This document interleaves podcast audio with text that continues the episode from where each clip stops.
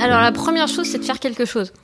Hmm. La première chose, c'est... euh, je vais te donner un peu l'exemple de comment on a créé notre tout premier euh, projet. Enfin, notre tout premier non, parce qu'on en a eu d'autres, mais euh, celui qui été un peu marquant, c'est on est parti en tour du monde.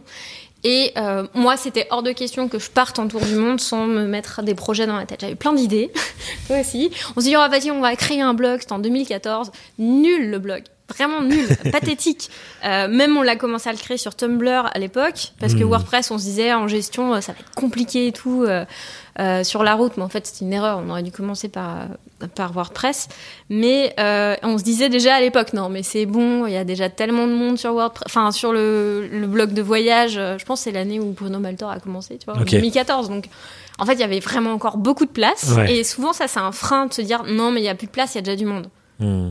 Quand on voit aujourd'hui, c'était le début de Bruno Maltor, on le voit où il est aujourd'hui. Ouais, euh, c'est incroyable. Juste un exemple comme ça. Euh, Par- parmi parce qu'on a vu une vidéo de lui qui disait qu'il avait commencé en 2014. Je me dis, voilà, c'est drôle quand même. Et euh, On avait l'impression que c'était bouché. on avait Ouais. vraiment l'impression que c'était bouché alors qu'il y avait encore des choses à faire. Et euh, donc déjà, c'est de se dire, ok, je vais commencer quelque chose, puis je vais l'explorer. Et Ouais. puis euh, pendant le voyage, donc moi je bossais en parallèle, puis je voulais pas partir sans revenir avec un truc du voyage. Tu vois.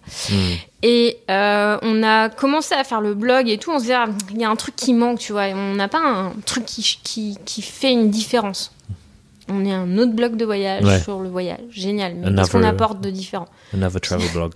À un moment donné, euh, on se retrouve dans la forêt de Redwood. Euh, je dois faire une vidéo pour euh, mon neveu et ma nièce pour, euh, pour une, une occasion d'anniversaire.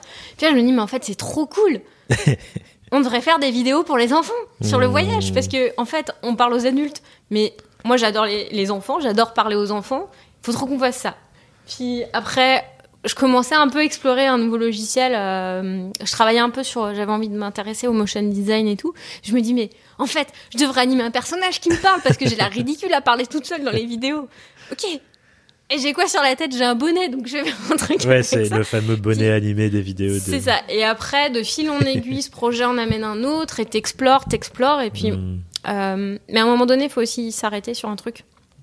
Faut arrêter de tergiverser en se disant, ah, faudrait que mon projet, quand je le lance, il soit parfait. Et si t'as envie de lancer un podcast, lance un podcast, il sera imparfait.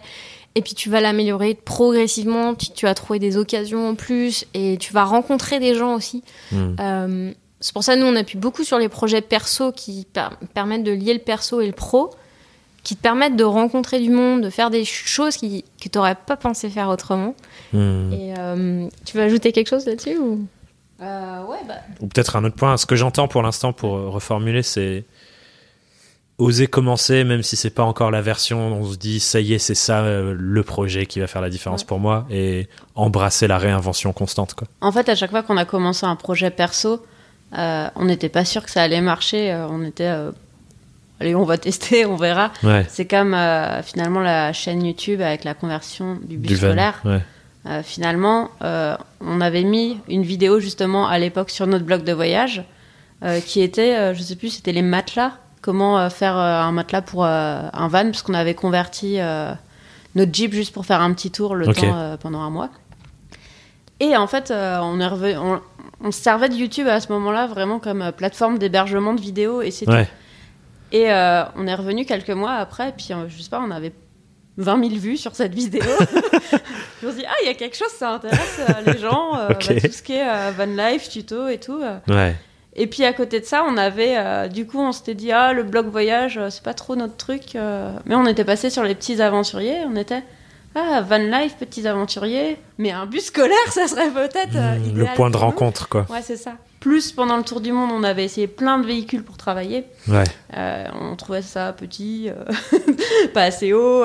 Du coup, bah, c'est comme ça, en fait, de fil en aiguille, on arrive aussi à dessiner son projet perso et son univers. Mais il faut- en fait, si on n'avait pas commencé Ouais. dès le blog de voyage, bah, on n'aurait pas appris à créer euh, des à écrire des articles, on n'aurait pas appris à, à traiter les photos. Tu sais, c'est plein de choses en fait euh, qui font Ouais, que qui viennent de l'expérience, en fait. Et clairement, euh, restant dans sa chambre ou sur un canapé à en parler, à en rêver, t'as pas les prises de conscience du feedback de tu fais les choses et ah tiens, ça m'apprend ça, ah tiens, et ça, ça me plaît, ah tiens, et ça, ça me plaît moins, et ah tiens, cette idée-là.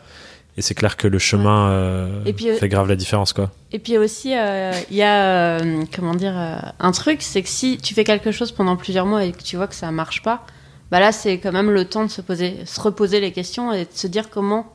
Est-ce qu'il y avait quelque Ouais. chose qui a marché plus que, que quelque chose, enfin, Ouais. Tu lances, tu mesures, qu'est-ce qui a bien marché, Ouais. on recommence. et tu Hmm. testes. Hmm. Puis j'ajouterais que quand tu veux démarrer une activité, faut déjà comprendre ce qui est important pour toi. Sur qu'est-ce que tu kiffes faire dans la vie, Mm. quels sont les éléments euh, que tu peux apporter aux autres.